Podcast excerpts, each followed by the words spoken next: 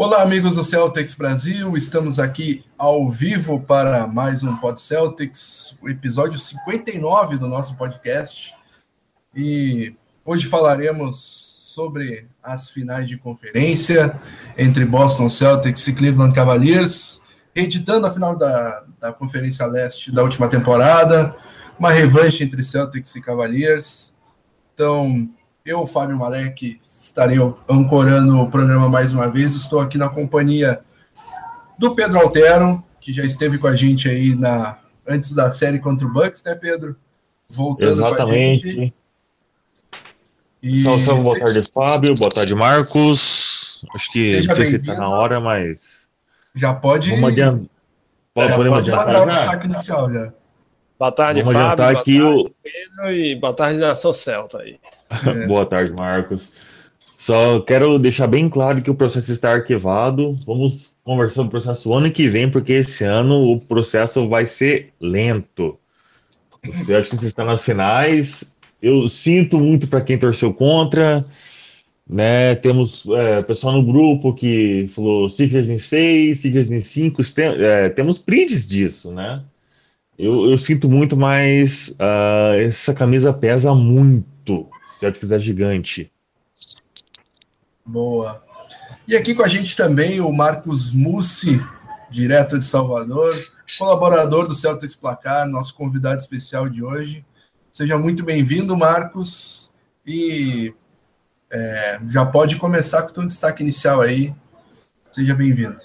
Obrigado, Fábio. Obrigado a toda a equipe aí, Celtics Brasil. Um alô, salve a galera da Celtics pra cá aí. A gente vai fazendo um trabalho aí. Meu destaque inicial é dizer que é, o destaque para mim é a questão do Morris marcando o LeBron James. Ele disse que depois do, do Curry, ele seria o segundo melhor marcador. Isso ele está dizendo e os números dizem a verdade. Então não tem essa história, ah, se o LeBron marcar muitos pontos é outra história, mas o sino faz parte da história. A história que eu conto é que os números dizem, ele é o segundo melhor marcador do LeBron James. Boa, boa, Marcos. Relembrando aí um dos assuntos que a gente vai ter no, no programa. E o meu destaque inicial vai para um é, desfalque aí que o Celtics terá nessa, no, no começo da. Nos primeiros jogos da, da, da final do Leste, o Shane Larkin, uma lesão no ombro após um choque com o Joel Embiid. Uh, pivô do Philadelphia 76ers, é, vai nos deixar com ainda menos opções para armação, já que a gente está sem Kyrie Irving, sem é, Gordon Hayward, agora sem Shane, Larkin também. Os desfalques aumentam, mas uh, o Brad Stevens, a cada, cada desfalque que adiciona, o Brad Stevens vai lá e com maestria consegue vencer as adversidades. Então, nosso MVP, né? Os caras falam do Irving, do Hayward, mas nosso MVP é o Brad Stevens, né? Vamos bater palmas para ele. Ele é genial. Boa, boa.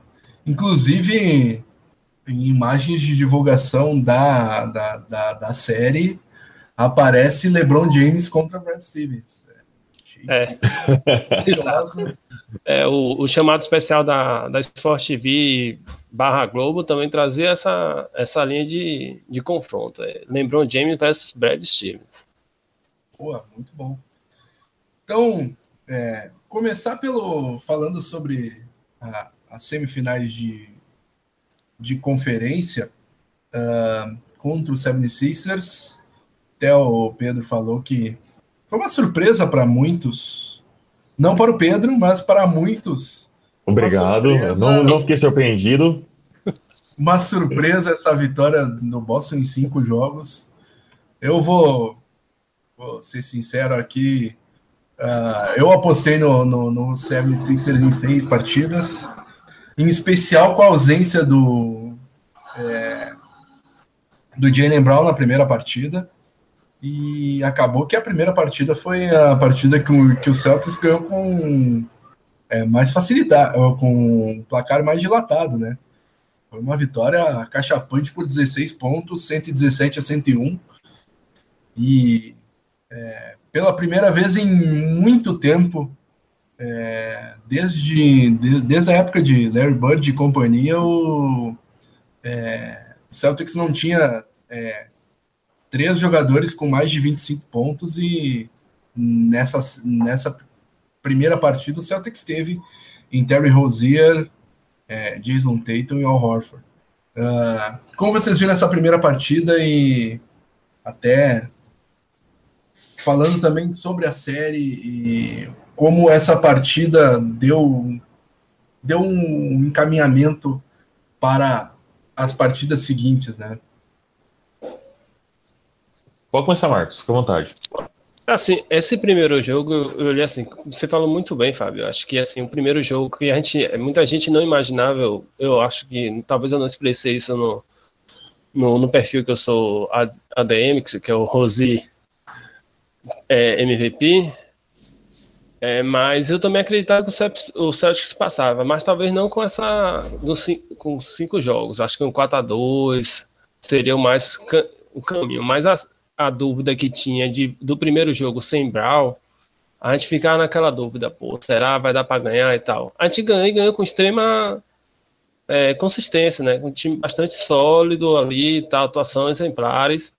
E acho que assim, acho que foi esse jogo deu deu encaminhar assim, ah, a gente vai passar. Acho que deu, acho que deu mais tranquilidade, tanto é que a gente terminou abrindo 3 a 0 na série. Foi, acho que foi tudo fruto da base desse, desse primeiro jogo, sacou? Ele caminhou para a gente poder caminhar mais tranquilo na série. E terminou se consolidando de uma, uma série ter sido muito mais tranquilo do que a, a do primeiro round. Eu, eu corroboro com o que o Marcos e o que o Fábio disse. Eu penso que, assim como eu já expressei várias vezes, o que falta para os Sixers, e infelizmente eles terão ano que vem, vai ser casco, experiência. É, a gente pôde notar que teve vários erros bestas no jogo 3. Uh, ah, no jogo 5 também foram alguns turnovers ali desnecessários na hora H. Né? E os Celtics vêm de uma final de conferência. A base do nosso time, você pensar em Horford, Rozier, a gente vem de uma final de conferência. O time tá cascudo, tá consciente do que, do que ele veio fazer, né? Então eu penso que mais que talento, nosso time só passou pelos Sixers com essa facilidade, porque a gente veio né, preparado para esse do ano passado. O time está pronto e está consciente do papel na NBA. E o Celtics veio para ser campeão. O único que não é cascudo ali é um cara que precisa ser estudado. Ele não tem 20 anos. Jason Tatum, exatamente. Jason Tatum tem, tem 50. 50 anos só de experiência na NBA. Olha. Bateu o recorde do Bird e continua, tipo, crescendo o número, né? Tem chances de passar o, o Karim como 10 jogos seguidos com mais de 20 pontos. Sim, sim. O Tatum realmente é um alien, né, cara? Exatamente. Ele já veio pronto, aquela coisa, pronto, ele entrou, vestiu, parece que a camisa não pesou, né? Uma camisa tão pesada? Exatamente. E uh, após essa vitória, uh, Jalen Brown voltou à equipe titular, a, equipe do Celtics, uh, entrando do banco. Titular na posição foi o Marcus Smart no jogo 2. E o Celtics ganhou a segunda partida é, em Boston por 108 a 103. Uh, dessa vez, uh, uh, a pontuação foi puxada por Jason Tatum, é, Terry Rozier e Marcus Smart, que somaram é, 60 pontos juntos. Mas é, vale destacar a atuação defensiva, em especial em cima de Ben Simmons, que teve apenas um ponto na partida e cinco turnovers. Uh, é um número que assusta, assim, um ponto. Ele acertou um free throw, um lance livre. Então, é, foi, foi a chave dessa vitória, limitar o Ben Simmons, que nem tinha feito tanto é, tanta coisa no, no, primeiro jogo. No primeiro, no primeiro jogo ele tinha sete turnovers, no segundo jogo, cinco turnovers. 12 turnovers em dois jogos, um ponto na segunda partida. É, e essa segunda vitória na série, Pedro? Agora começando por ti. O que, o que significou para essa semifinal de conferência? Olha, eu penso que a série contra os Sixers, falar bem a verdade, foi uma das coisas que melhor poderia ter acontecido para o time. Né, a gente limitou, conseguiu limitar o Ben Simmons, que você frisou muito bem nos dois primeiros jogos. A gente viu ele explodir no jogo 3 e no jogo 4. Mesmo a gente tendo ganho no jogo 3, mas no jogo 4 ele explodiu para vários pontos e, e assistências. Né, a gente mostrou que a gente tem capacidade de limitar um time é, jovem e rápido, que é o Sixers, com o Embiid, Simmons, uh, Red, que tem jogado muito bem, mesmo sendo um veterano, mas é um veterano testado, né, que foi, eu acho que quem deu equilíbrio para o Sixers foi o, o J.D. Redick, e eu, eu penso, é, realmente, puxando desde o Bucks, que a gente está pegando os melhores rivais possíveis, porque o, o Bucks levou a gente a sete jogos, levou a gente a uma série bem física, Tom Makers, é, Atentocumpo, foram jogadores que testaram a, a fisicalidade dos nossos jogadores. Já o Sixers testou a gente no psicológico, trash talk do Embiid, a gente mostrou que a gente é, está bem focado no que a gente está fazendo.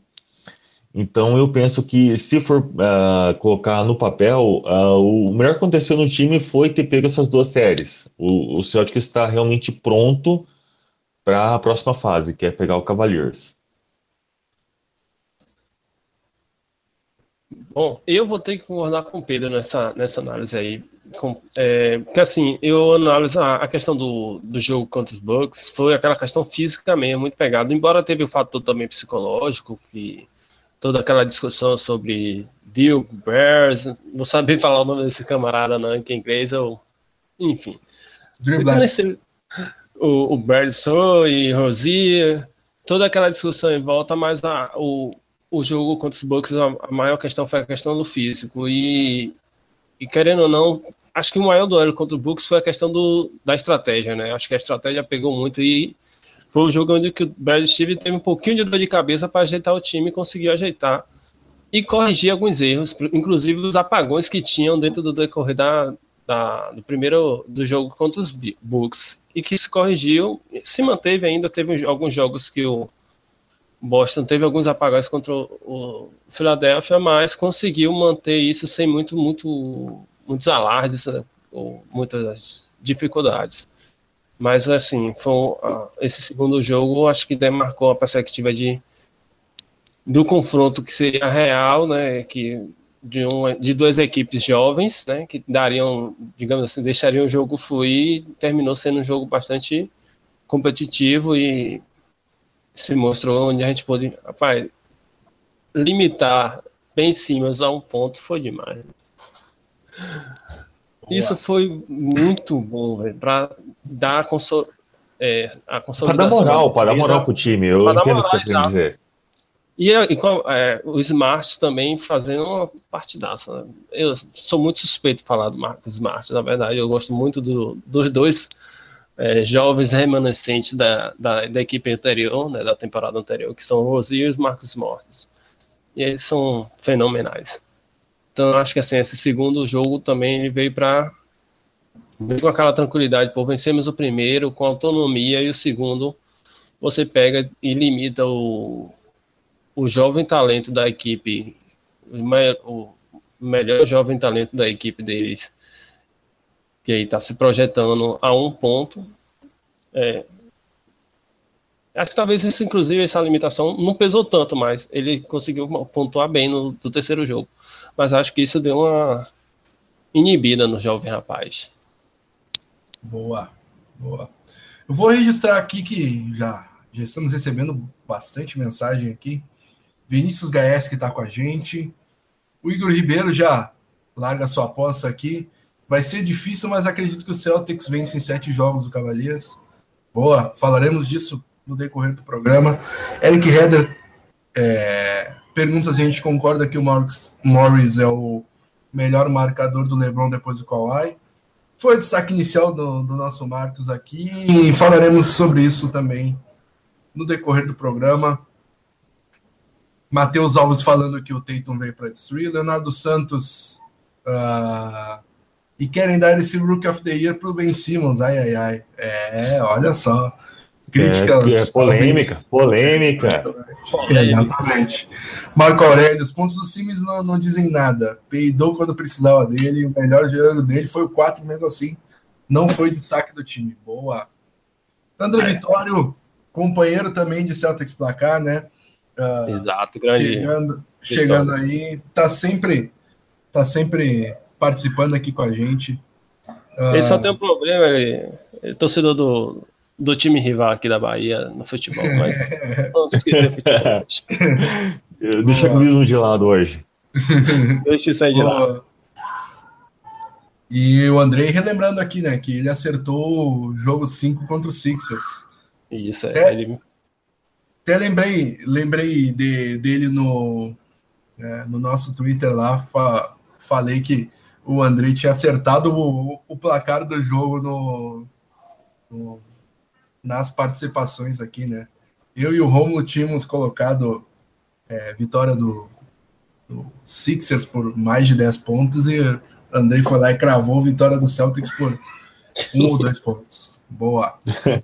Uh, Leonardo Santos, fogo de palha, meninão. Meninão, Ben Simmons. Uh, Sander Batista também com a gente. Luiz Vasconcelos. Paulo Henrique Julião. É hoje. Ó, o Matheus Alves já faltou só o nosso Grêmio ganhar ontem. É, faltou, mas hoje é Celtics. uh, E após as duas primeiras partidas no TD Garden, o Celtics foi até Filadélfia e é, ignorando a grande, é, o grande favoritismo do 76ers da partida, era favorito por mais de 10 pontos é, nas casas de aposta. O jogo do confete. O jogo, o jogo do, do confete, é famoso jogo do confete. O famoso jogo do confete. Celtics ganhou a partida por três pontos é, na prorrogação, com uma jogada desenhada magistralmente por Brad Stevens. Que 14 foi milhões pra... de jogadas, tá? Não foram só, foram 14 milhões.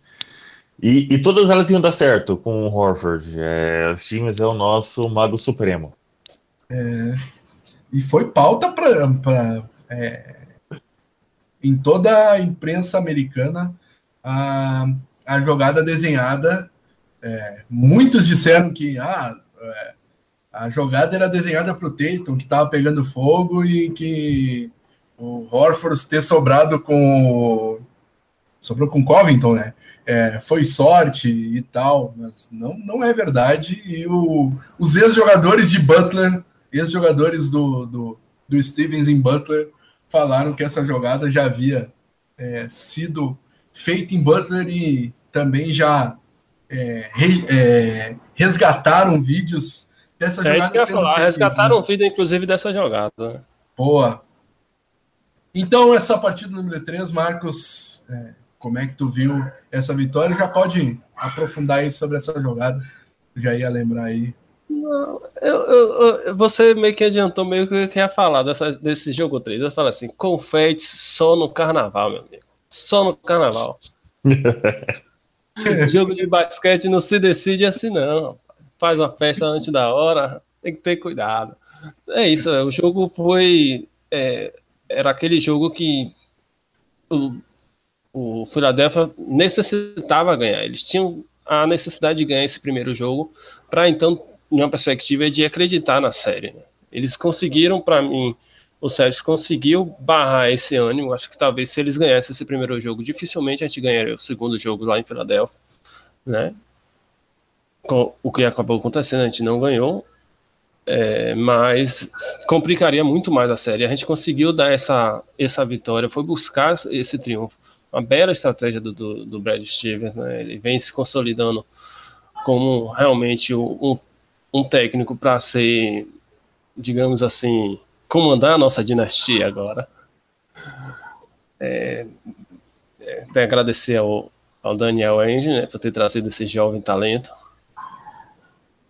E é isso, acho que foi uma, uma vitória bastante importante para nós. Essa, eu acho que talvez dentro, acho que eu, coloco entre ela e a primeira, a primeira vitória do Celtics nessa série como a, a, a, o triunfo mais importante dentro da série.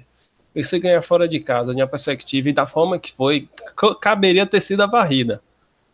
Porque poderia ter jogado o time do, do Philadelphia todo para baixo e teria, a gente teria varrido isso, eles, mas não aconteceu. Mas ela se deu nesse processo. Acho que a, o Stevens foi, foi brilhante aquela jogada. A jogada já tinha feito em outra oportunidade, como bem é, falou, a questão do vídeo que já foi trazida, todo desenhado. Então, eu também não me surpreenderia, não, que fosse o Jason Tatum que tinha desenhado essa, essa jogada. Afinal, o menino tá voando. Alô? Pedro? É, eu, eu corroboro com o que o Marcos falou, né? Eu vou deixar bem claro que eu fiquei surpreso com a vitória no jogo 3. Uh, ah, mesmo tendo apostado em Celtics em 5, eu, eu, pensei seriamente que a gente ganharia o jogo 4 e o jogo 5, não o jogo 3. Hum. Né? Mas a, a vitória no jogo 3 realmente serviu para dar casco para o time, serviu para é, mostrar que a gente é forte psicologicamente, mesmo é, frente a todos os mind games né, que o Embiid colocou, Uh, mesmo depois da ir pro overtime para aquela bola de bola de dois, na verdade, né? Uhum. Uh, do Bellinelli, tipo, a gente não não não, não se ajoelhou. Uh, o time mostrou que tem resiliência, o time tem capacidade de, de reagir a momentos adversos. E isso é muito do técnico, realmente. O Stevens é o nosso MVP, o Stevens é o cara que tá fazendo o Celtics ir para frente né? Uh, eu penso e, que. Pedro, só, só adicionar Foi. rapidinho. O 76ers chegou a abrir, fez os cinco primeiros pontos da prorrogação, abriu cinco pontos da prorrogação. Depois aquela bola do, do Bellinelli para levar o jogo para prorrogação e o, uhum. e o 76ers ter aberto 5 a 0 na prorrogação, eu achei que a maionese tinha desandado ali, mas é. Exatamente, a vaca tinha deitado, mas a gente teve resiliência, o time como eu falei desde o começo, o time tem casco, o time está pronto, é, é testado. Uh, Tatum entrou como o calor mais veterano da história. Nunca vi um calor tão veterano igual o Jason Tatum. Uh, a gente está pronto, cara. Eu, eu tô muito tipo, animado para isso. Eu, eu mal, mal posso esperar a temporada que vem, na verdade. Posso só fazer mais uma observação? Claro. É, esse, esse jogo 3, por exemplo, a gente já um pouquinho adiantando o processo do jogo 4, a gente reclamou tanto das faltas, né, mas a gente não, é, muita gente não observou a, a questão da, das faltas, já já já estava presente nesse jogo 3. Eu acho que talvez, não sei se a gente ganharia antes do, do, do tempo extra, do, do Ovo Maltini, mas assim, eu acho que é overtime, tá, tá, só tô perturbando mesmo.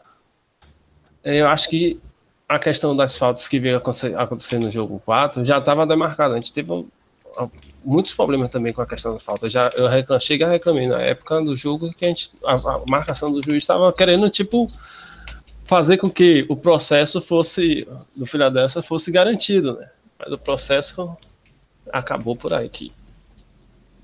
Boa, bem lembrado. É, no, no terceiro jogo o Smart foi tirado com seis faltas, o Baines chegou a ter cinco, uh, o Brown teve quatro, o Tatum três, uh, e até o Embiid, o, o Horford atacou bastante o Embiid, porque o Embiid pegou cinco faltas no final do, do quarto quarto. Então, foi no jogo 2 jogo dois isso aí, né? Não, não, foi o jogo 3. Jogo 3, foi uma questão de. Jogo 3, o Embiid foi. saiu com é, com seis faltas no. Seis faltas. É, depois que o Horford roubou a bola dele na, na saída de bola da, da prorrogação, né? Da prorrogação. E no, no quarto jogo, como o Marco já bem adiantou, foul trouble, os problemas de falta foram é, bastante é, vistos para o lado do Celtics. Foi uma arbitragem bem acidentada que Ó, ao final da partida, Jason Tatum com três faltas, Smart com cinco, Brown com cinco, Morris com cinco, Ogelei com quatro, o Celtics todo com 28 faltas. É, algo de errado estava nessas marcações, então é, é, é claro que não, é, não foi só arbitragem. Né? O Philadelphia 76ers é, veio com o técnico Brett Brown fez uma mudança na, na, na equipe titular, tirou o Robert Covington, colocou o TJ McConnell, que deu resultado, marcou muito bem o Terry Rozier, é, que foi limitado a apenas 11 pontos na partida, e também foi algo que foi decisivo para o jogo. É, mas esse problema de faltas, como o Marcos colocou, também é, limitou a nossa defesa é, física, porque vários caras estavam com cinco faltas. Né? Então, para falar bem a verdade, desculpa, não sei se eu interrompi alguém, mas uh, o, acho que a melhor decisão do, do Bet Brown foi realmente colocar o McConnell, né, que limitou só a 11 pontos. Se for comparar com o Ben Simmons, que foi limitado a 1, eu ainda penso que foi um, um, um trabalho bem fraco, né? Comparar o Simmons com o, o Rozier. Mas foram mexidas que deram resultados. No, jogo 4, a gente pôde ver que o time teve dificuldades, teve o full trouble. Uh, pode ser culpa da arbitragem, sim. Mas eu assisti o jogo também, eu vi que o time estava um pouco nervoso, na verdade, né? É, algumas fotos não precisavam ser marcadas, mas é, eventualmente, no fim das contas, a gente ia acabar nisso aí mesmo. Claro. Né? O, foi o que o que, na verdade, sobrou no jogo 5 foi tranquilidade. O, acho que os times concordem na casa, falou, a gente está em casa agora, quem manda é a gente, vamos jogar nosso melhor basquete. Não precisava entrar na, no trash talk, precisava entrar na, na catimba, né, que o Embiid tentou colocar no Sixers. Né, a gente pôde notar que nossos jogadores, por mais, tipo, uh, não é amadores a palavra, é coadjuvantes, que sejam, uh, todos eles teve, tiveram seu papel importante. É, foi uma pena o Larkin não ter jogado, mas uh, a gente pôde ver que a gente não joga com um time, joga com uma unidade. É, o time é, é completo. É, é, isso, Pedro. Eu vou começar desse ponto aí. Acho que o, o grande forte do, da nossa equipe é a questão do coletivo. Né? A gente fala tanto do, do Brad Steve, mas nessa perspectiva da, da unidade que ele dá à equipe, da consistência técnica, todo o processo de estratégia, mas de alguma forma essa equipe está unida. E essa consistência dessa união dessa equipe é que está tá fortalecendo o, o, Boston Celtics nessas séries e, e avançando até onde está agora, né? Porque, inclusive, é, dentro das, das casas de apostas, desde o início da, da temporada, afinal se desenharia para isso, mas dentro do decorrer do processo, do caminho, com as lesões, do dia em que LeBron James resolveu ser GM e mandar todo mundo embora e trocar todo mundo, não se desenhava, a galera já dizia que não se configurava mais essa, essa final da Conferência Leste entre é, Cavaliers e, e, e Boston Celtics. Mas é isso, o time veio crescendo dentro dessa, dessa temporada, é, depois das eleições, primeira do Gordon Williams, e aí teve gente que queria que a gente fizesse tanque, mas é outra história.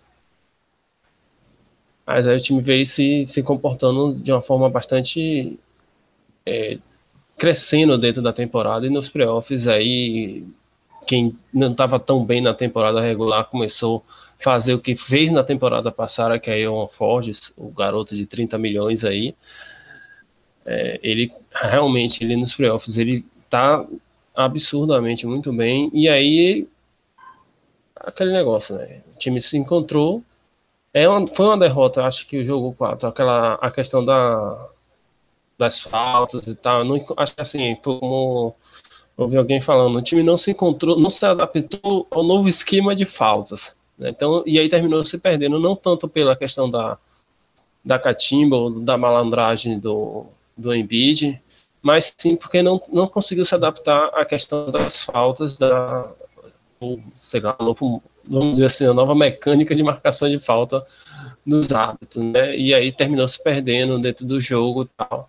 Mas eu não vejo isso, não vi isso também como um grande problema, não. Acho que o time fez assim, é, foi pro jogo 5 com a cabeça agora é em casa, é, é, a gente resolve lá, botou a cabeça no lugar, Brad Steve foi lá, orientou e foi sucesso. Boa. Vou registrar mais algumas mensagens aqui. O Marco Aurélio, lembrando que o Tom Brady estava na torcida do Grêmio ontem no Grenal. Uh, Leonardo Santos falando sobre o jogo 13, que é o famoso confete com pipoca. Boa. Leonardo Siqueira falando que o Brad Stevens é o nosso franchise player. Boa. Bem, Boa. bem colocado. Luiz Vasconcelos, vejo muitos elogios para o Brad Stevens com justiça, mas poucos elogios para o Danny End. Acaba que o Danny End fica, é, fica meio é, ofuscado porque ele não aparece como o Stevens aparece. Mas ao final da temporada a gente sempre fala do, bem do Danny End aqui, né? Porque ao final da temporada a gente consegue ver tudo e analisar o Danny End, né? Eu agradeci ao, ao Danny End aqui por ter trazido esse garoto. É. Na verdade, a gente começa do lá atrás. Obrigado, Danny Ainge, por ter mandado embora o Pierce e o Garnett. Né? Vamos ser bem, é. bem polêmico aqui agora. Agora, agora Obrigado, Danny Ainge, por ter mandado embora o Paul Pierce e o Kevin Garnett quando eles não poderiam render no Celtics. Exato. Isso rendeu o Jason Tatum, né? Jamie Brown. Jason Tatum, Terry Rozier, Marcus Smart e Jalen Brown. Rendeu os quatro. Exato. Boa. Rendeu o Kyrie Irving também, né? É, de fato.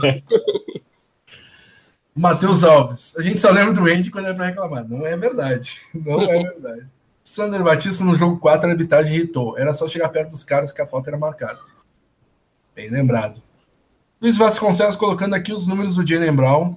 É, ele jogou 80 jogos como titular na temporada regular e teve como suas maiores pontuações 27, 24 e 23. Nos playoffs, as maiores pontuações dele 28, 25 e 24. Então ele está pontuando mais nos playoffs do que na temporada regular. Um absurdo.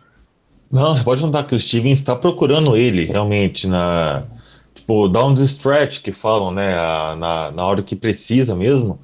O, o já tem aquela confiança para procurar o Jason Tatum para ele finalizar a jogada. A gente pode notar que no jogo 5 mesmo, é, jogadas foram desenhadas para ele para ele finalizar e para ele decidir o jogo. Né, o, o Tatum tá realmente assumiu o controle e, e tá jogando como um veterano. Ele não, não sentiu a pressão de jeito nenhum. O André Vitória aqui falando que Tatum é o calor mais experiente que ele já viu em playoffs. E, mas em números o Cari foi absurdo na, é, na temporada que, é, que era calor, nada se compara. É, dá, dá, o André, isso, que deixar bem claro que dá tempo do Tatum passar o Karim ainda, né? Karim, acho que se não me engano, teve 10, 11 jogos com mais de 20 pontos. Tatum já tá com 7 e, e eu não vejo ele parando. Uh, contra o Cavs, eu vejo ele fazendo uma série sensacional. Eu penso que a gente ainda pode passar o Karim. Né? O, só outro destaque aqui, o Bittencourt, no salve da Finlândia. Manda um abraço para o Kimi Raikkonen, que é o meu, meu herói da Finlândia. Melhor, melhor, único finlandês possível. O único, é. eu gosto muito dele também. Uh, Guilherme Trivelato também chegando aí com a gente. Uh, o Andrei, lembrando que o Jalen Brown teve 32 pontos na temporada regular, verdade. E o LZF falando que Celtics em 7. Vejamos. Falaremos sobre isso mais tarde. E agora, para finalizar é, os jogos contra o Philadelphia, uma vitória por 114 a 112 na, no jogo 5 para terminar a série em 4 a 1 uh, Celtics que teve todos os titulares com mais de 10 pontos. Jalen Brown e Jason Tatum somando para 49 pontos. Os nossos novinhos fazendo partida gigante Smart vindo do banco com 14 pontos. Foi uma partida quase perfeita do, do coletivo do Celtics. Talvez tirando o Morris, que arremessou 10 bolas e acertou só uma, mas. Mas teve o seu trabalho fora da bola. Eu acho Exatamente. que muita gente critica o Morris porque a pontuação dele é baixa. Mas o que ele entrega na quadra, a fisicalidade, a intensidade que ele entrega na quadra, às vezes vale o, o que ele não entrega em pontuação, na verdade. Concordo. Concordo também. É, embora o Morris é o jogador que é, digamos assim, que eu tirei que eu possa xingar, que às vezes ele dá, dá, dá vontade de xingar ele muito, muito, muito mesmo. Mas é isso, acho que assim, é, porque a gente vai na emoção e avalia as coisas muito para dentro dos números, e às vezes os números não, não revelam é, muita verdade. Eu citei aqui a questão do, do Ford e era isso, né? Muita gente criticou ele dentro da temporada, às vezes em alguns jogos que ele não marcava, não pontuava, mas não percebia o quanto ele era fundamental na equipe no processo de construção de jogada, na rotação, em espaçamento e tal, e, e desceu a, a crítica nele. E é isso, a gente às vezes avalia muito, por, se apega muito nos números e no, no, no amplia o horizonte dos nossos olhares sobre o jogador. Mas o Morris, acho que, em caso particular, ele é aquele cara que é necessário no time. Ele e o Smart faz um papel muito bom de desequilíbrio mental para outra equipe, sacou? Eu acho Exatamente. Concordo com você, Marcos. É um, é um mal necessário. Tipo, Exato. eu sempre comento: é Smart Plays, Winning Plays. E eu, eu, pagaria o contrato máximo para o Smart para ele jogar só o quarto-quarto. Porque é impressionante o que ele entrega no final do jogo, a, a capacidade dele de manter, se manter focado, a dedicação dele né? Principalmente no quarto quarto, eu penso que, que, que Smart é o nosso clutch player, né? Ah, eu pagaria contrato máximo só para ver ele jogar só 10 minutos por jogo. Assim, falando em pensando, eu sei que não está na pauta, mas pensando em, em futuro, eu não, te, não trocaria nem Rosi, Marcos, Ford. Acho que deixaria o time do jeito que está, com as, as voltas de Karim e Godwin. Esse time aí tá lapidando algumas coisas da segunda unidade, é para pensar em, dominar. Eu penso isso também, tipo, eu sei que não é a pauta, uh, mas realmente eu vejo muito comentário de troca de Jalen Brown uh, ah, para tentar pegar, sei lá, o Anthony Davis ou tentar, mas eu, eu não faria essa troca agora, eu não puxaria o gatilho. Uh, tanto o Brown quanto o Tatum, cara, estão nos seus uh, novos 20 que falam, né? Tipo, estão uhum. com 20 anos. Uh, ninguém sabe o que eles podem ser e eles estão aparentando é, potencial enorme. Exato. E a gente tem o que a gente precisa para ser campeão. Uh, o que faltou realmente foi o, o, a saúde do Hayward e do Irving, que foram dois acidentes de trabalho. Né? Eu penso que se a gente tivesse com os dois jogando hoje, a gente estaria aqui falando em comedar os anéis e levantar banners Com certeza. Né? Boa. E até, tu falou em novos 20 aí, o André Vitória adiciona que o Karim teve 10 jogos é, de, na sequência de mais de 20 pontos, ele só, mas ele só jogou 10 jogos. Teiton pode passar, mas vai jogar bem mais jogos. É, é evidente. E essa comparação com o Karim também, é, calma lá, né? O Karim foi um dos maiores da história do basquete. O Teiton tá começando ainda. Mas... Não, e outra, o, a gente tá falando de jogos seguidos, né, Fábio? O, o Tatum tá tendo jogos seguidos com mais de 20 pontos. Uhum. Né, o Kareem encerrou a, a, série dele com 10 jogos seguidos com mais de 20 pontos. A chance, mesmo que não seja nesse ano, vamos dizer que lá que o, é, aconteça uma tragédia, o Celtics cai em 4, né, o Tatum pode fazer 20 pontos em todos os jogos nessa, chegar a 11 e na temporada que vem ele mantenha a série de mais de 20 pontos. Porque a gente está falando de jogos seguidos. Exato. Né? Não em, tipo, em jogos ou uhum. sei lá como é que é a definição que eles estão usando. Mas o, o, o que eu ia colocar é que é claro que não dá para comparar o Tatum com o Karim do Jabbar, nunca. Um, Karim foi um dos maiores da história do basquete, o Jason Tatum está recém começando. Mas é bizarro tu pensar que o carinha do Jabbar fez tudo isso com 22, com 22 23 anos. 23 Exatamente, anos. temporada de calor. E o, o Tatum, tá fazendo isso com 20. Tatum fazendo isso com 20.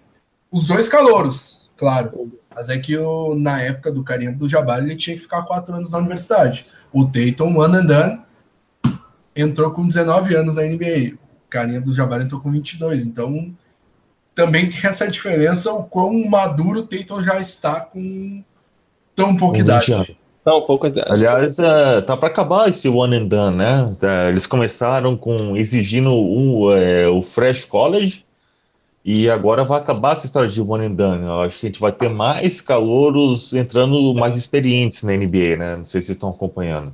É, o, o Adam Silver já, já fez uma reunião lá com os donos e tal. Mas isso é para 2022 ainda. Tem, tem, tem, tem, um tempo ainda para One and Done. Uh, Matheus Lança Silva, atrasado, mas chegou. Nosso. Um dos nossos principais é, espectadores aí. Uhum. Uh, pessoal falando aqui do. É, do Morris, que vamos falar, o Sander e o Matheus Alves. Vamos falar um pouquinho mais do Morris mais para frente. É, o Smart será agente livre na, na próxima intertemporada, diz o Luiz Vasconcelos. Uh, Danny End, vamos fechar negócio. É, eu acho que o, o Smart deveria continuar no Celtics, na minha opinião. É, duas palavras, bird rights. Duas palavras. Perfeito. Boa. Então, fechado aqui o papo sobre os jogos da semifinal de conferência. É... Já falamos sobre os pontos fortes e os fracos do Celtics na série. Vamos eleger então o troféu que homem, o melhor do Celtics na série. E o troféu Tianade, o pior do Celtics na série. Vejamos. Começar pelo sendo o anfitrião aí, Pedro. Quem que tu vota para? É... Que homem, Jason Tatum. Que homem, que homem hétero. Que homem. que homem. Que homem hétero. Boa. Agora, Tia Neide, foi arbitragem. Que não teve nenhum jogador do Celtics que eu possa criticar nessa série. Não tem mesmo. Você pode olhar, tipo, às vezes os números enganam, mas não teve um jogador do Celtics que fez uma, fez uma série ruim. Então, o Tianide para mim é arbitragem. Boa. Qual o teu voto, Marcos? Meu voto. Que homem, não tem outro senão o nosso novato, Jason Tatum. Que homem, que homem, realmente jogou muito, vem jogando e, e tudo se desenha para ser o homem da série contra o Cavaleiro. Tia Neide, acho que eu vou acompanhar o, o, o Pedro, acho que é pior da série aí foi a arbitragem, meio que deu uma atrapalhada no, no espetáculo, acho que chamou muito atenção sem necessidade. Quando a, a, a arbitragem chama atenção, já já percebe que ela não foi muito boa. Então acho que o troféu de Neide, eu ia dar para o nada só para perturbar mesmo. Mas... Só pela zoeira, só. Uh... Eu ainda não me conformo nada, tá no playoffs e o, Jabbar Beard não, mas tudo bem. Segue a vida. Boa. Uh... Eu acho que é, o troféu que homem não, não tem é, outro cidadão que mereça mais do que Jason Tatum. Que série que ele fez. Uh, queria a, apenas deixar um, é, uma menção honrosa para o nosso treinador Brad Stevens, mas está eleito é, Jason Tatum como que homem. E Tia Neide, eu vou acompanhar vocês também e colocar aqui que não somos clubistas. No jogo 5 também, a arbitragem ajudou. Quase complicou. Boston, é, ajudou o Boston Celtics no, no, nos últimos momentos ali. Sim, sim. Eu não vou lembrar muito bem é, sobre o lance, se alguém puder me ajudar aí. Mas... Não, você pensa no momento final, mas tipo, no começo, cara, se me engano, no primeiro quarto, o Tatum já tinha três faltas, o Brown tinha duas faltas. Isso, exatamente. Então você, você não pode pensar que a arbitragem ajudou, acho que meio que compensou, na verdade, sim, sim, sim. né? Digo, Porque... digo, digo é, ajudou naquele lance. Eu, Exatamente. Ia, eu, ia, eu ia complementar que a banca paga e recebe, como teve no jogo 4, como teve no primeiro, no primeiro quarto. Então a gente não está sendo é, clubista aqui, puxando a sardinha. Ou a arbitragem prejudicou o Boston Celtics. A arbitragem prejudicou o Boston Celtics em várias oportunidades. No jogo 5, no começo do jogo, no jogo 4, no jogo inteiro. Mas também prejudicou o 76ers nessa última bola, que foi uma bola do Embiid que o Marcos Smart é, é, fez a falta. Eu, eu, não lembro bem, assim, do... Foi o lance que a bola bateu. Se não me engano, acho que o Smart andou, o Morris andou, o Smart fez falta. Foi uma sequência de erro, na verdade, né? Foi, foi isso mesmo, foi uma sequência. O Smart fez a falta e o Embiid tocou a bola para fora. Aí marcaram a bola fora do. Acho que foi nesse lance, não? Isso, esse lance aí mesmo. É isso, mas foi falta antes do Marcos Smart. Boa, boa. Então, é, eleitos Kiyomi e Tianeide. Uh, registrar mais alguns comentários aqui. Uh, o Sander vota no Tatum para homem e San, uh, na Atianeide Morris. E Marco Aurélio é, fala que o Morris foi horrível. Matheus Alves falou que o que homem, Tatum e Tianeide fica com o Olinick mesmo, fora do céu, só, só por respeito. o povo não esquece. Rodrigo Antônio perguntando se nem o, sem, nem o Morris merece o, é, o voto. Morris força uns lances que não entram na minha cabeça. É, a gente vai falar um pouco sobre o Morris na, na sequência, mas eu concordo que o Morris força muito, muitos lances, mas defensivamente é, ele tem o melhor desempenho da, do, do playoff, né? Ah, eu pagaria o Morris para ele não arremessar. Se eu, tipo, se eu fosse o, o Enge, eu colocava o, Morris na sala, assim, na, naquela cadeira de couro, tá ligado? Tipo, senta o Morris, senta aqui, vamos senta conversar. Aqui. É isso, Morris É o seguinte, tem você maior... tem obrigação de defender. Ninguém tá te pedindo para arremessar nada. A gente arremessa em quatro. Você não arremessa, você só defende. Aí eu faria isso. É um caminho, acho que é um caminho seguro. Boa.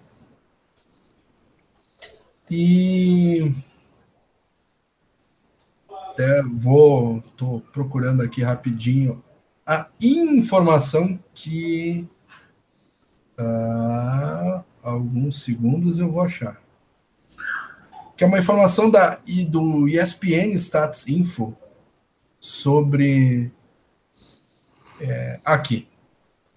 Uh, os adversários possuem o segundo pior field goal da pós-temporada quando marcados por Marcos Morris. Quando defendidos por Morris, os adversários anotam apenas 34% dos arremessos de quadra.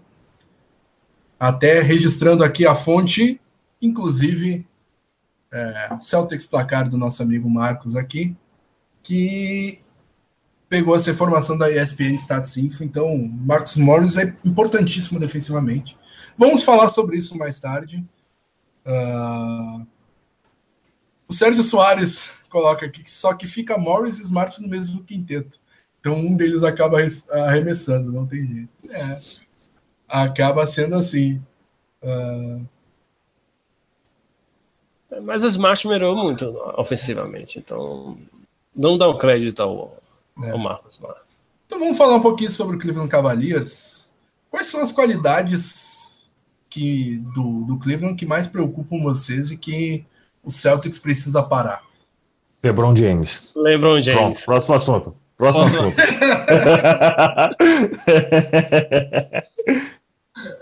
pois é. LeBron James. Não tem. Vou tentar aprofundar um pouquinho mais. Uh, LeBron James castiga pontuando, mas se tu dobra nele, ele castiga passando.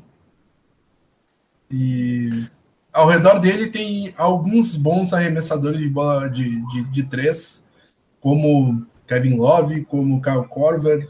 Jerry Smith, apesar de é, doente mental, ele mete suas bolas de três. Então, acho que a, a gente precisa parar não só o LeBron James, mas os arremessadores à sua volta. E quais são os defeitos? Não, Vai lá. Não, pode terminar, perdão. Não, eu ia passar para o próximo assunto, mas então. Não, eu é... penso que realmente, tipo, a gente tem que fazer uma campanha igual de 2008. É, não existe um cara que vai para o LeBron James, tá? Uh, eu penso que a gente tem que montar uma unidade que vai trocando marcação, vai fazendo dobra. Uh, o Kevin Love evoluiu muito na cima de conferência, deu para ver que ele ele tomou o jogo para ele contra o Raptors, na verdade, né? Uh, a gente pode ver que ele foi realmente o destaque do time. Mas a gente, tipo, a gente já notou que o Al Horford, ele evoluiu muito na defesa de perímetro, mas o segredo da, da série é montar uma unidade para para o LeBron James. A gente tem que vai um, depois vai outro, depois vai outro e, e, nunca para, tá ligado? Você não pode deixar o LeBron livre em momento nenhum, porque é mais, é, é mais seguro você Uh, deixar o, o, o Kyle Corver, ou o Kevin Love, ou o Clarkson arremessando livre, eles um aproveitamento menor do que o LeBron James. Né? Então o segredo é parar o, o LeBron mesmo. E quais são os defeitos? É, do... deixa, eu colocar, só colocar essa questão das qualidades também do. É assim, é aquela coisa, tem que parar o LeBron, LeBron James, é o, é o King, é, um abraço para Camila, para o Vitor da Sexo pra cá, que eles falaram assim: só não vá babar o LeBron James. Eu, assim, não prometo. É, particular, particularmente, eu sou torcedor do Celtics, mas não posso deixar de reconhecer que, por exemplo, eu tenho o privilégio de ter visto os dois maiores jogadores da história contemporânea jogarem, que foi Michael Jordan e LeBron James. Já trago já alguma treta aí, quem vai me dizer que é Kobe Bryant? Esquece, por favor. São talentos acima da média. Brian, Bird, Jordan e James. Exato. Não tem para onde discutir. Então, assim, acho que Pedro pontuou bem. Acho que a gente tem que preparar uma unidade é, de uma forma. Também não entrar na neura de tipo, ah, tem que parar o LeBron James, tem que parar o LeBron James. Porque se a gente pensar só no LeBron James, a gente vai dar um espaço para o Kevin Love e pro Cole largar umas bolas de três, são bons arremessadores. Acho que a gente tem que pensar a unidade. Eu acho que eu acho que assim, dentro da marcação, acho que tem que revezar a marcação no LeBron James, ser o Morris e o, James Brown, que já na temporada passada na final marcou o, o James, mas agora acho que ele já tem vem mais cascudo para fazer essa marcação. Então é isso, acho que assim, pensar qual, porque assim, o James, é, o James é o melhor jogador do time deles, é o técnico do time, é o GM do time. Então acho que a gente tem que pensar de alguma forma em parar ele, mas não, não só tem ele, né? A gente tem que pensar que do outro lado dele, do lado dele ali, tem uma equipe que tem bons arremessadores e que pode causar bastante estrago na nossa defesa. Uh, e quais são os defeitos do Cleveland Cavaliers que a gente pode explorar? Ah, eu acho que o defeito é a mesma qualidade. O defeito é o LeBron James. é o fato. Não, é exato. Tipo, é, é tão. É, tipo, é tão óbvio, porque. A se a gente cons... do LeBron James. Exatamente. Porque a gente pensando bem, uh, se a gente desestabilizar mentalmente, não vou nem falar de jogo, que é impossível, impossível. para o LeBron em jogo, tá? Mas se a gente conseguir parar o LeBron, tipo, mentalmente, deixar ele desestabilizado, uh, ele vai tomar jogadas erradas, ele vai cometer turnover besta, entendeu? Ele vai fazer com que o Cavaliers perca. Né? Eu acho que a maior qualidade é o maior defeito do Cavaliers, que é o LeBron James. Isso. O defeito para mim também vai nessa linha. É LeBron James, é a dependência do LeBron James. Se, por exemplo, tanto é que os jogos contra o Toronto, das semifinais, das semifinais, LeBron James rendeu, mas a, o conjunto também rendeu. Se esse conjunto não render e ficar muito esperando que o LeBron James, é, tipo, joguem por eles, aí, aí desanda. E acho que é isso. A dependência do, do a dependência para o LeBron James que pode fazer o Cavaliers desandar completamente na série e que a gente espera que seja assim. Boa. Eu acho que um dos principais defeitos que a gente pode explorar do, do Cleveland Cavaliers é que é a equipe mais velha desses playoffs. Uma das uhum. equipes mais velhas da, da NBA atual. E eu Sim. acho que uh, o Celtics deveria colocar um, é, um pace maior, um ritmo mais rápido é, no, no nosso ataque. Até para beneficiar os, os, nossos jogadores que não são tão ah, bons arremessadores é, quanto o time adversário.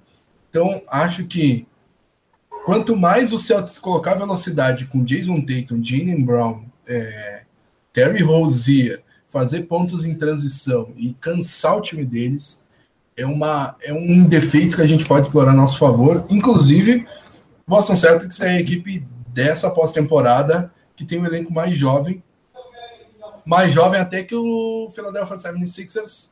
Afinal, a gente está com Terry Rozier, Jalen Brown, Jason Tatum, e no time deles tem o J.J. Redick, por exemplo, que uhum. puxa a idade para cima.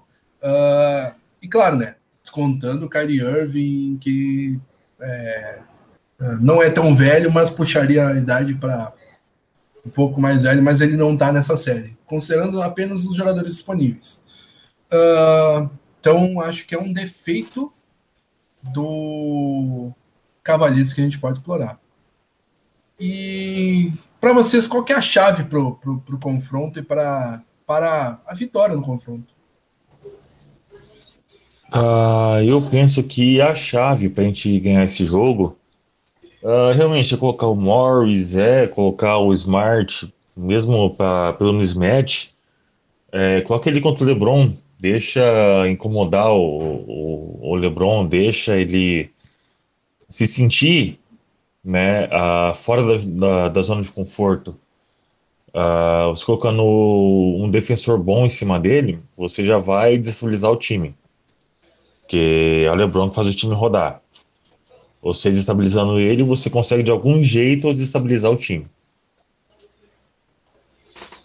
É, eu acho que é muito, muito isso aí que o Pedro falou. Acho que a, a questão chave é isso aí mesmo. Tirar o LeBron James da zona de conforto e fazer com que a, a dependência do LeBron James recaia sobre o time e espere que ele não renda. É, acho que o Brad Stevens está trabalhando, né, acho que com essa lógica quando ele trouxe o Morris agora, por exemplo, esse primeiro jogo como titular, nessa perspectiva de fazer com que o LeBron James não renda e visivelmente ele não rendendo isso possa abalar todo o restante do time do, do Cavaleiro. Então acho que a chave é essa mesmo, desequilibrar o James para que a gente possa é, desequilibrar como um time total, um time todo. Boa. É, eu acho que o LeBron James tem o pior elenco de apoio ao seu redor desde que ele foi para o Miami Heat em 2010. Porque em Miami ele tinha dois All-Stars ao seu lado, Dwayne Wade jogando em alto nível, Chris Bosh.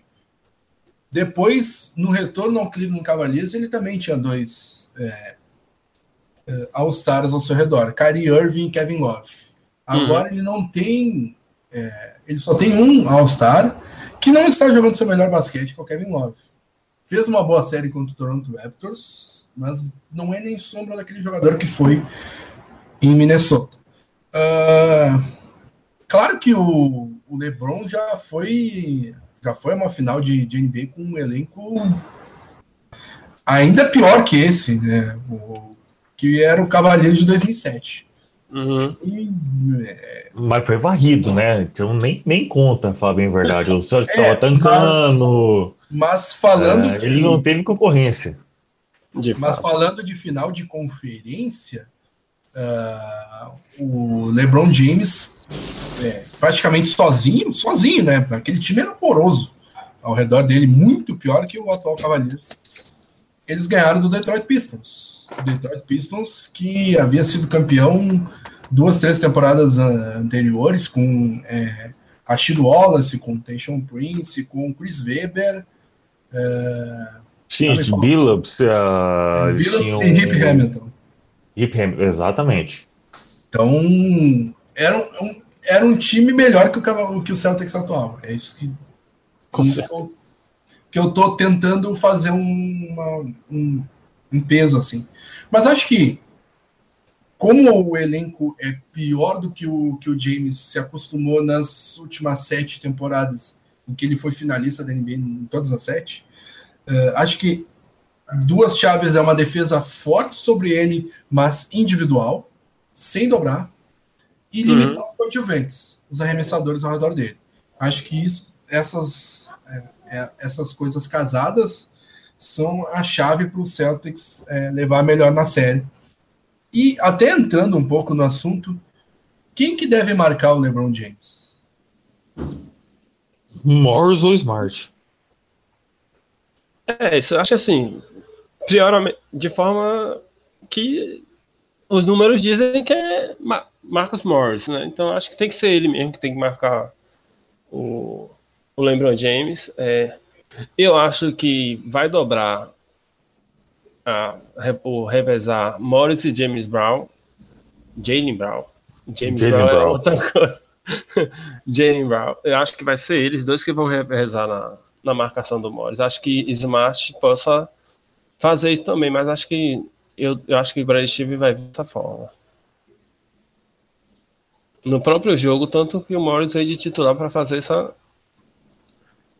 é, eu vou citar o comentário do Sander Batista que é, vai de encontro ao que eu penso em, a respeito da marcação do LeBron James. Uh, junto com o Golden State Warriors, segundo o Sander, e que eu concordo, o Celtics é o único time com vários defensores para o LeBron James. Quanto o Golden State Warriors tem é, o Draymond Green, André Godala, Kevin Durant, Clay Thompson, o Celtics tem Marcus Morris, Jalen Brown, Semi Ojelei, até o Al Horford e o Marcus Smart. O Al Horford eu discordo um pouco, eu acho que fica meio pesado o matchup para ele, mas os outros quatro eu concordo.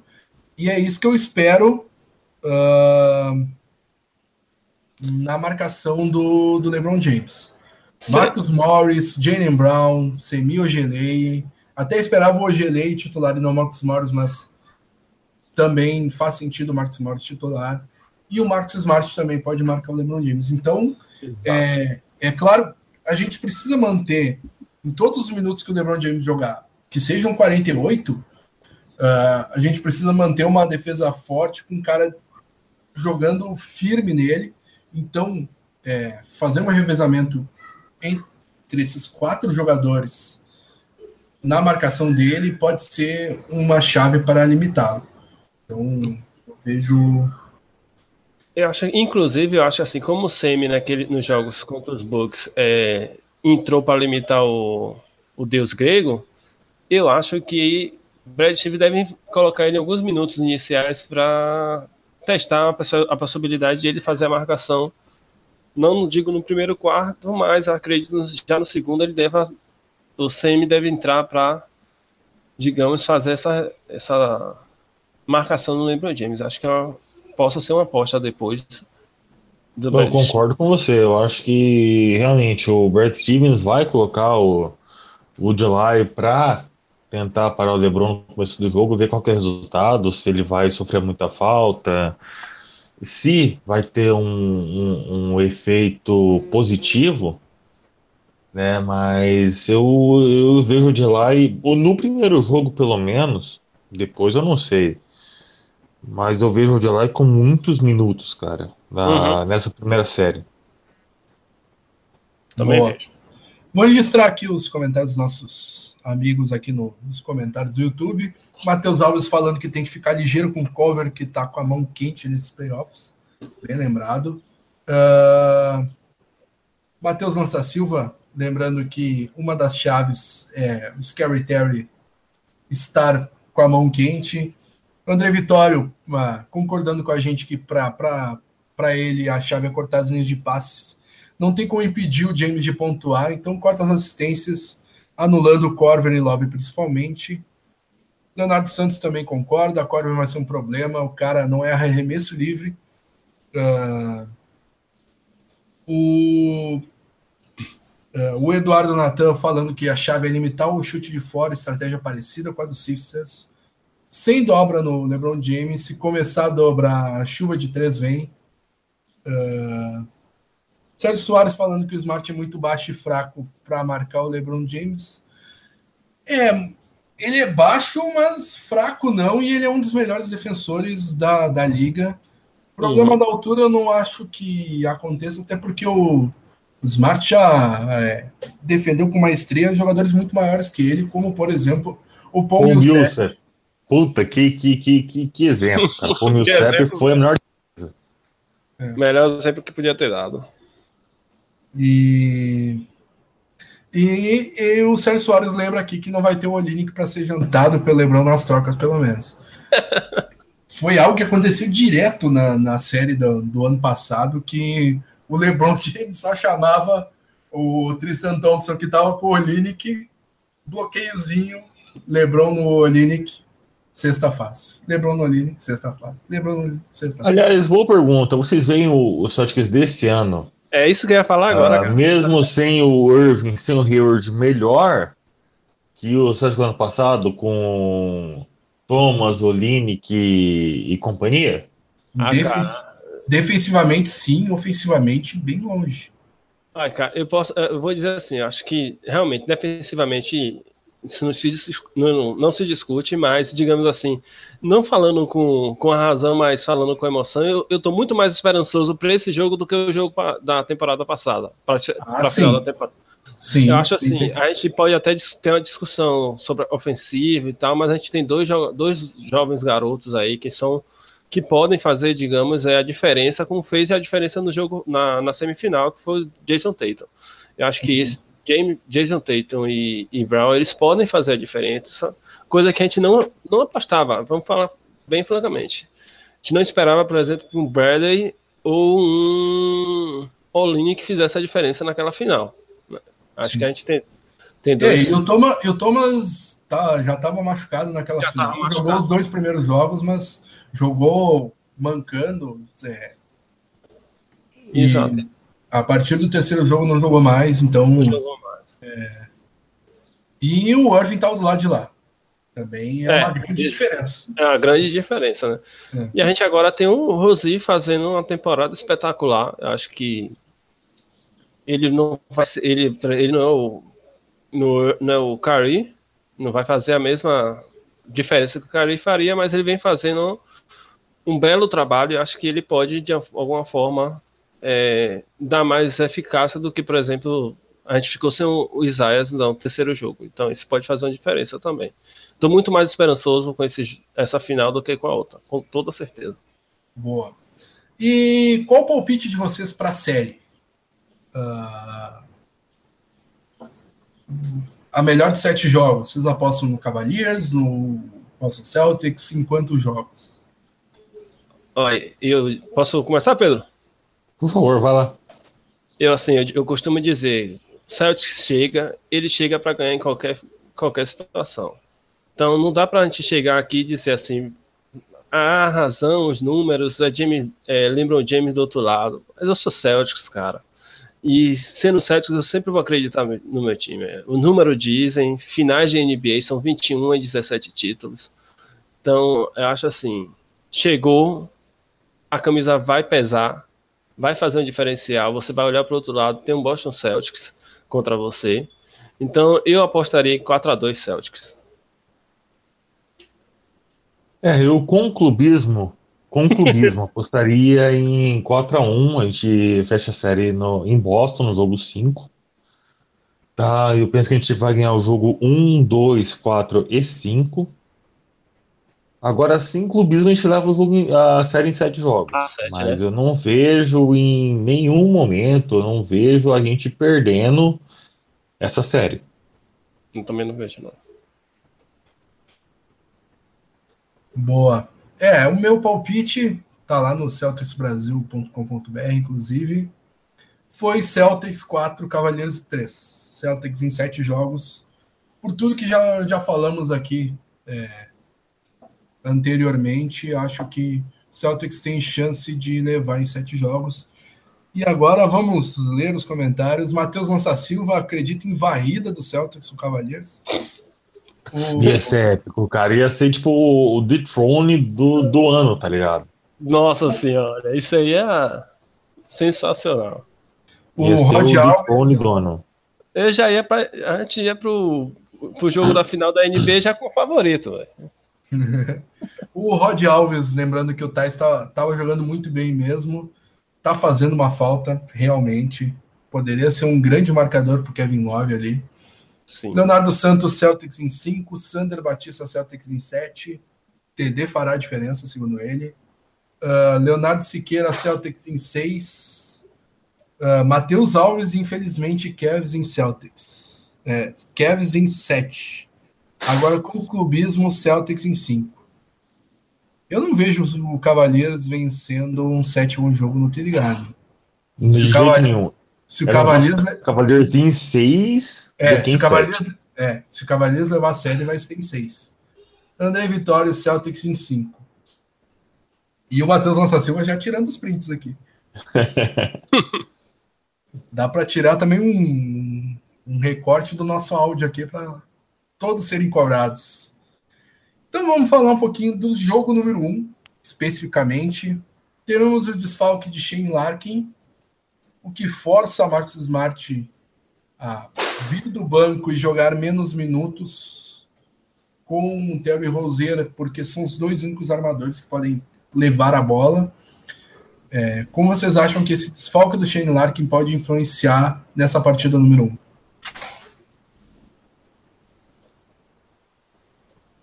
Olha, eu penso que, né, vou tomar a frente aqui já. Uh, o, o Celtics, na verdade, precisa pensar em Uh, tipo, para no jogo 1, a gente tem que impor nossa, nossa superioridade no jogo 1. Né, o LeBron vem de 10 finais de conferência seguidas, não é qualquer número, não é qualquer coisa. Né, eu, eu, penso que a gente tipo, tem que vir para ganhar o primeiro jogo. Pensar um jogo de cada vez. Né? É, eu, eu concordo com, com Pedro, mas eu vou, eu vou voltar um pouquinho no tempo, aí dizer assim, temporada, finalizou a temporada regular, eu acho que essa falta do, do Larkin não, não sentiríamos muito se a gente tivesse feito aí uma, uma crítica ao Danny Age e tal, que poderia ter feito a rescisão contratual do, do, do nada, e Jabari Bird hoje estaria aí é, na equipe poderia estar fazendo, suprindo de alguma forma essa, essa ausência do, do Shane, né? Então, mas acho assim, acho que a gente tem que pensar esse primeiro jogo, em vencer esse primeiro jogo, digamos, vencer de forma com, com autoridade, de forma bastante é, controlando o jogo, fazendo com que a gente possa dar, dizer assim, ó, a gente vai dominar essa série, esse jogo aqui é nosso, vamos vencer essa final, passar esse recado. Tá? Por mais que o Ventura não venha a ser uma série que a gente domine, mas a gente tem que no primeiro jogo a gente dizer assim, ó, essa série é nossa, a gente vai vencer essa final dessa forma. E esse primeiro jogo a gente para cima. Aí talvez a falta do Shaq, do Shane não não tenha tanto efeito. Mas que pesa, pesa, porque é um, é um jogador. Era, tava vindo sendo um jogador bastante importante na rotação. Boa. Então, é, além da, do desfalque do Shane Larkin, vimos uh, as declarações bastante confiantes de Marcos Morris é, uh, no pré-jogo, né? Até eu vou registrar algumas aqui. Ele falou que é, o Brad Stevens é, me, me chamou e disse: Nós te, nós te trouxemos para cá para é, para termos a possibilidade de defender o LeBron quando chegarmos nas finais de conferência. E agora nós estamos aqui. Então eu estou preenchendo esse, esse sonho. Estou realizando esse sonho. Diz o Max Morris de, de, sobre defender LeBron James. E ele ainda falou: pessoalmente, eu acho que sou provavelmente melhor cara defendendo ele na liga, é, excetuando Kawhi Leonard. Então, declarações fortes do Marcos Morris sobre é, uh, antes do jogo. Vamos ver se ele se garante. Quero saber de vocês o que vocês acham dessas declarações do Morris. Posso ir, Pedro? Por favor, vá lá. Assim, foi como eu falei no destaque inicial, né? Eu acho assim, é, os números falam por ele, né? não é nem o Morris falando, é o número, é os números falando por ele. Então, como ele é o segundo melhor marcador do, do James Brown, a parte do James Brown tá na minha cabeça, eu acho que eu nem escutei ele essa semana. Exatamente, dá pra ver que está perturbado, cara. então, assim, se ele é o segundo marcador do LeBron James, eu acho que o número fala por ele. Ah, teve essa polêmica, a galera gerou essa polêmica, na verdade. No Twitter, vários comentários e tal. Mas é assim, o número fala por ele e acabou aí. A minha história é essa. Ele agora tem que fazer com que os números se comprovem. E essa é a grande chance dele. Acho que agora, vamos dizer assim, é hora de fazer valer o seu contrato.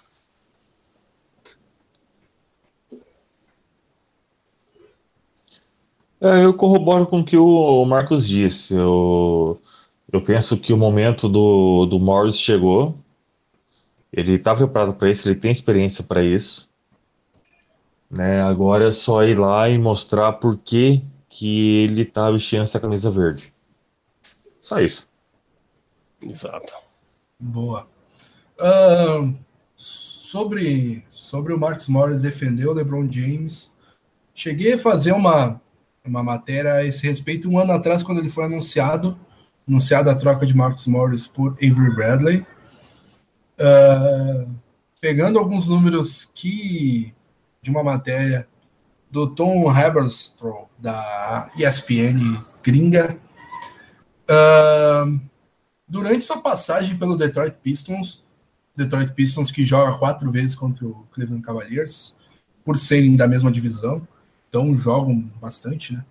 uh, o Marcos Morris foi o melhor jogador na NBA inteira, marcando LeBron James. Uh, a média da NBA marcando LeBron James é de 36,5 pontos a cada 100 postos de bola.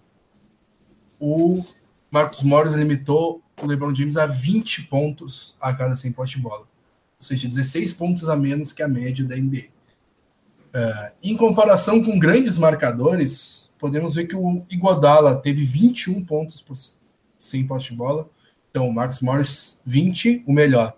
Segundo melhor, André Iguodala, com 21. Terceiro melhor, Tabo Cefolosha, com 21,6. Depois vem Kawhi Leonard, com 28,3. Então, como o Marcos disse, os números mostram que o Morris é um grande marcador e que é um dos melhores marcadores do LeBron James.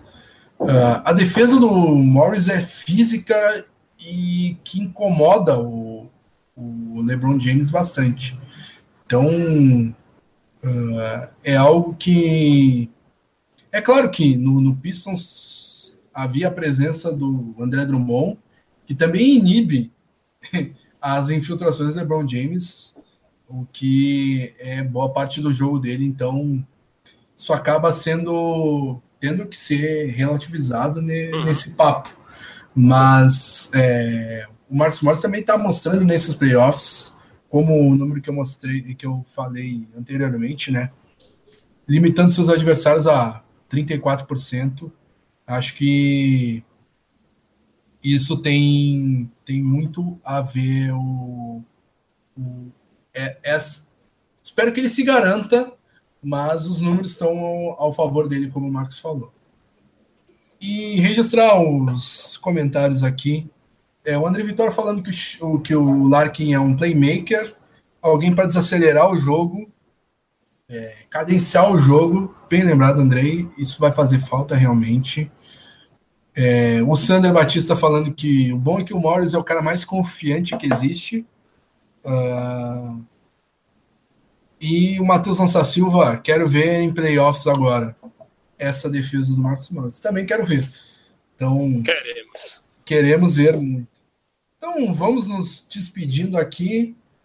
Uh, estamos aqui a uma hora e vinte quase.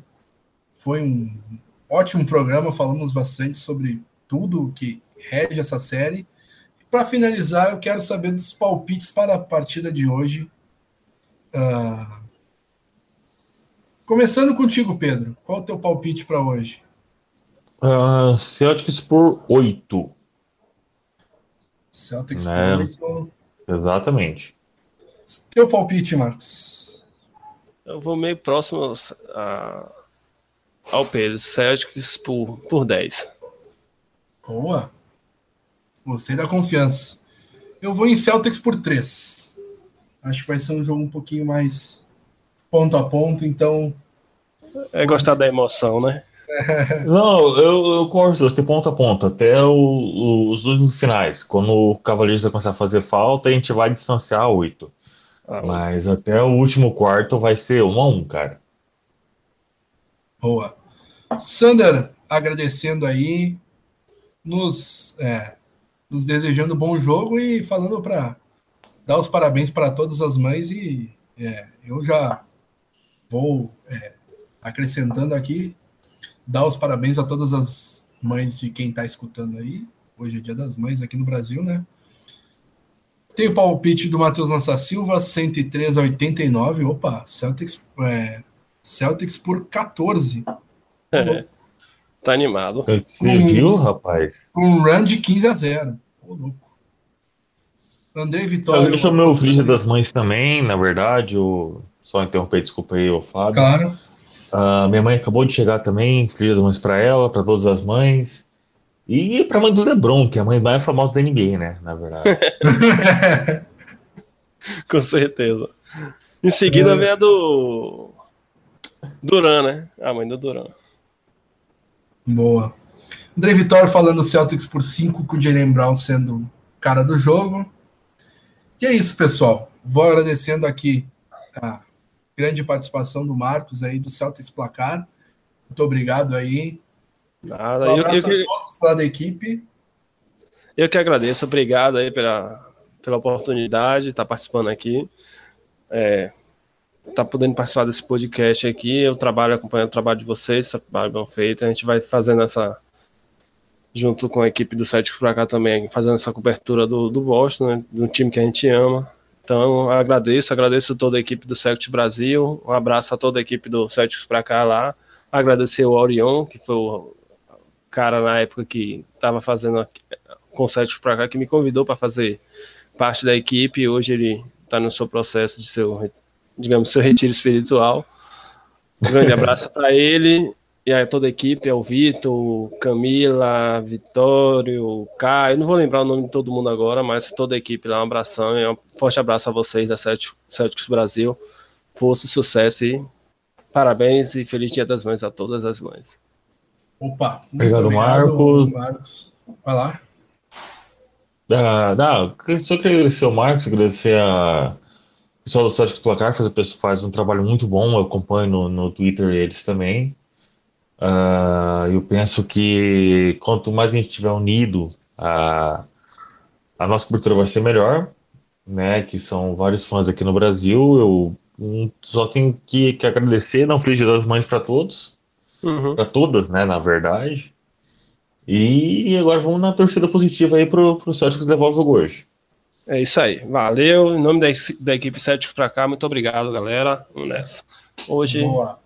Um abraço a todos, então, que acompanharam. Um abraço, Pedro. Um abraço, Marcos. Um abraço também ao pessoal da Celtics Placar. E game time. Vamos para o jogo agora. Final de conferência. Hoje vai dar Celtics. Um abração. Vai dar Celtics. Tchau, tchau. Deus quiser, um abraço. Um abraço. Tchau, tchau.